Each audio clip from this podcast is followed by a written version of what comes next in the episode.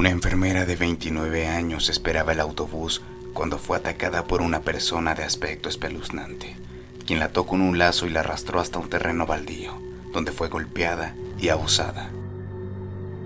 Con heridas de gravedad y un trauma irreparable, aquella mujer describió ante la policía a un individuo, mismo que despertaría un terrible miedo entre la población de aquella isla en Jersey. Una máscara de látex con púas, una peluca de aspecto sucio y despeinado, gabardina gris, botas de hule, un característico e impenetrable olor a humedad, describía a lo que la gente llamaría la bestia de Jersey. Esto es Los susurros de la muerte. Comenzamos. El primer caso de la bestia se suscitó en noviembre de 1957. Luego de aquella fecha, los casos fueron constantes y con el mismo modus operandi. Las mujeres que transitaban solitarias por la calle en Jersey eran secuestradas, golpeadas y abusadas. Contaban la misma historia ante la policía y describían al mismo hombre de atuendo aterrador y de fuerte olor a humedad. La fama de este atacante crecía a pasos agigantados. La policía aún no tenía datos ni información, mientras la población aterrada buscaba una respuesta deprisa para encontrar al responsable. El caso de una chica que logró liberarse del ataque los llevó a obtener las primeras pistas que darían un avance importante a la investigación. Se trataba de un hombre de entre 30 y 40 años de edad, con una altura aproximada a los 1,67 metros. Siempre llevaba una cuerda atada a la cintura, misma que usaba para someter y estrangular a sus víctimas. De igual manera, mencionó que tenía un peculiar acento irlandés. A principios de 1960, un nuevo ataque de la bestia se reportó, pero esta vez no fue en un terreno baldío, sino en el interior de un domicilio, y tampoco fue a una mujer. La víctima era un niño de seis años, violentado y abusado de forma despiadada. La bestia volvía cada vez más sádica y sin compasión. El niño dormía en su recámara cuando de repente fue despertado por un hombre que lo miraba fijamente en la oscuridad. Antes de poder gritar, lo atacó al cuello con la cuerda y lo estranguló hasta desmayarlo para posteriormente sacarlo del domicilio y llevarlo a un lugar solitario y finalizar el delito abusando del menor. El 6 de marzo de 1960, un auto de color rojo se detuvo frente a una chica que transitaba sola por la calle, ofreciendo a llevarla hasta su destino. La mujer aceptó, pues el conductor se presentó como médico de la localidad y aparentaba ser de confianza. Mas cuando ya se encontraban en marcha, la chica se percató que el individuo vestía una gabardina, una gorra y además portaba unos guantes muy sucios. Su cara era imperceptible debido a la oscuridad. En el transcurso, el hombre tomó un rumbo diferente con dirección a las montañas y se detuvo en un campo, donde atacó a la joven de inmediato. Le vendó los ojos, ató sus manos y la arrastró para sacarla del vehículo. Abusó de ella y la abandonó con vida en aquel lugar. Días después, una madre y su hija, quienes habitaban una casa aislada cerca de la parroquia de San Mártir, vivieron una experiencia terrible que cambiaría su vida de forma radical. Pues en la madrugada, el sonido del teléfono de la planta baja de la casa despertó a la madre de la pequeña,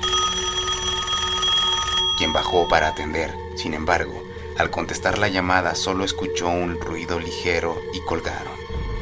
Una hora después de aquel suceso, un ruido que provenía de la sala alertó a las mujeres, quienes de inmediato intentaron llamar a la policía, mas el intento fue en vano, pues alguien había cortado la línea telefónica y la luz eléctrica de la casa. Una silueta apareció entre la oscuridad de las escaleras, tomando por la espalda a la madre de la niña, exigiéndole dinero y amenazándola con matarla. La pequeña que dormía en la parte de arriba se despertó e hizo un ruido que despistó a la bestia, dándole una oportunidad a su madre de escapar para pedir ayuda. Pero cuando los vecinos y la policía llegaron al domicilio, el agresor ya había escapado. Sin embargo, encontraron una escena espeluznante, pues la pequeña que dormía en su recámara había sido terriblemente abusada y violentada por la bestia. Algunos meses pasaron y un caso nuevo se suscitó. una pequeña dormía tranquilamente cuando fue despertada por unas gotas de agua que caían sobre su cara. Al abrir los ojos quedó aterrada, pues vio a un hombre con una máscara terrorífica parada frente a ella. Al instante comenzó a gritar. Ante los gritos, la bestia huyó. Hasta este punto, las autoridades aún no tenían pruebas constantes del responsable. Sin embargo, había algunos sospechosos a quienes detuvieron para interrogarlos, pero no obtuvieron éxito alguno. La información no coincidía en su totalidad. Así pasaban los meses y de nuevo un caso de secuestro se hizo presente. Un niño que fue raptado mientras transitaba por la calle, robado con el mismo modus operandi que las mujeres. Solo que esta vez no abusaron del menor. Esta acción solo fue para devolver al niño con el concepto de haberlo rescatado. Lo llevó hasta su domicilio y lo dejó en su puerta. Esto le permitió a la bestia analizar el domicilio para planear el siguiente crimen ya que una semana después irrumpió en la casa del menor. Llegó hasta su habitación de manera silenciosa, abusó de él y terminó el crimen con la muerte de aquel niño. Para este punto, solo había rastros de los crímenes, colillas de cigarro que aparecían en cada escena, botellas de alcohol y la descripción de un sujeto disfrazado de asesino. La bestia de Jersey había estado activa por más de tres años y la policía aún no estaba ni cerca de atraparlo. Se habían interrogado a todas las personas con antecedentes penales en la isla y algunos sospechosos más, pero ninguno resultaba familiar con los datos de la investigación. Los crímenes tomaron un descanso por meses, hasta que en febrero de 1961 volvió a atacar. Esta vez fueron tres casos registrados en una semana, todos estos de menores de edad, quienes fueron sacados de sus hogares, abusados y devueltos a sus casas de nuevo. Ante la angustia, los pobladores de la isla formaron grupos de vigilancia y con la ayuda de un detective pusieron en marcha una búsqueda para encontrar a la bestia. A lo largo de este tiempo, solo se recaudaron más pistas, como que el atacante operaba solo de noche, entre las 11 y 3 de la mañana, que sus víctimas eran personas vulnerables como mujeres y niños, que irrumpía en domicilios de bajo presupuesto económico y que sin duda era una persona adicta a la bebida y al cigarro. Tenía voz aguda, bigote, cubría su cara con una máscara de látex, desprendía un olor a humedad, vestía una gabardina con clavos colocados estratégicamente para lastimar a sus víctimas. Durante sus ataques hablaba mucho, mencionaba a su esposa y hacía referencia a su madre muerta, a quien supuestamente había asesinado por causa de la bebida. Todas estas historias fueron compartidas por sus víctimas, lo que ayudaba a crear un perfil base de este agresor. Pero el éxito por encontrarlo fue nulo, pues la bestia sabía perfectamente que había un plan para encontrarlo y detuvo sus actividades criminales. La isla tuvo tranquilidad por un tiempo, exactamente dos años. Todos pensaban que debido a la difusión del perfil, el hombre había escapado. Sin embargo, todo cambió cuando dos nuevos ataques a unas jóvenes reavivó la historia. Una niña que fue abusada con el mismo modus operandi con el que la bestia accedía a las casas, y una semana después, en un poblado lejano, una joven atacada en una parada de autobuses. Sin duda, la bestia había regresado. Luego de estos sucesos surgió otro periodo de tranquilidad durante dos años más, hasta que en 1966 una carta sin remitente llegó a la estación de policías, en la que alguien aseguraba ser la bestia de Jersey y contaba que quería cometer el crimen perfecto, así que les dio datos de su siguiente hazaña, desafiando a los elementos de policía a atraparlo. Los investigadores de inmediato analizaron aquella carta pero no estaban seguros a ciencia cierta si había sido escrita por el criminal que ellos buscaban, así que decidieron no seguir las indicaciones. Lamentablemente, el crimen sucedió tal cual como el autor lo relató en su carta. La víctima, una joven que fue agredida con el mismo modo de operación que las anteriores, solo que esta vez destacaron unos arañazos en el torso de la víctima.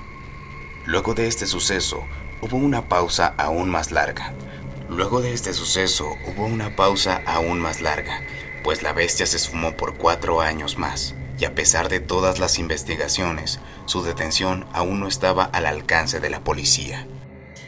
En agosto de 1970, un pequeño se despertó por la madrugada luego de que la luz de una antorcha se acercara lentamente a su rostro. Había un hombre que portaba una máscara. Este se lo llevó hasta un terreno no tan lejos de su domicilio para abusar de él y posteriormente devolverlo a su casa, amenazándolo con no decir nada, o de lo contrario, éste regresaría por su familia para asesinarla. Aún con la amenaza, el niño contó a sus padres lo sucedido. Además, él también tenía los mismos arañazos que la víctima anterior. Un grupo de pobladores aseguraron haber encontrado a la bestia de Jersey. Acusaban a un hombre que habitaba en un rancho a las afueras de la ciudad.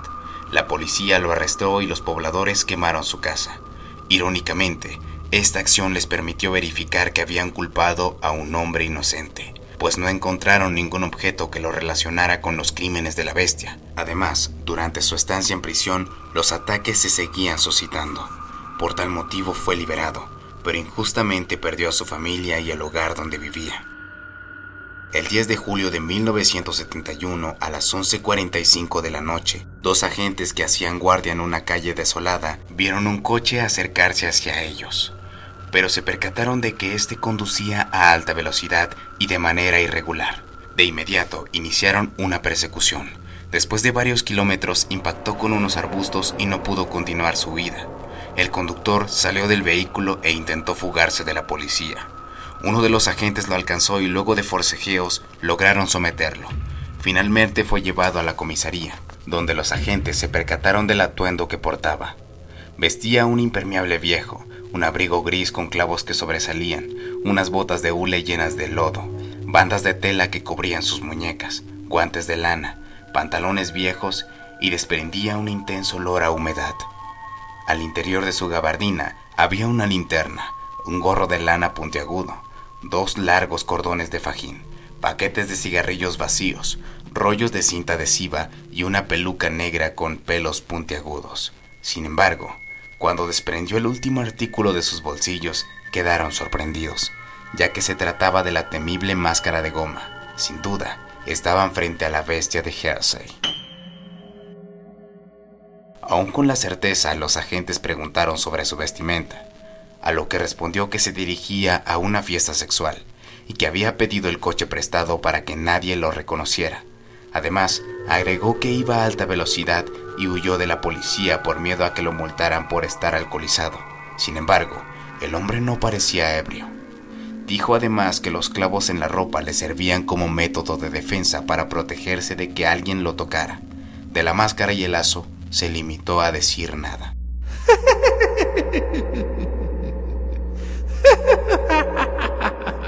Al día siguiente, la policía registró su domicilio y aquí encontraron algo que los dejó paralizados del miedo, pues en la habitación principal había un compartimento secreto.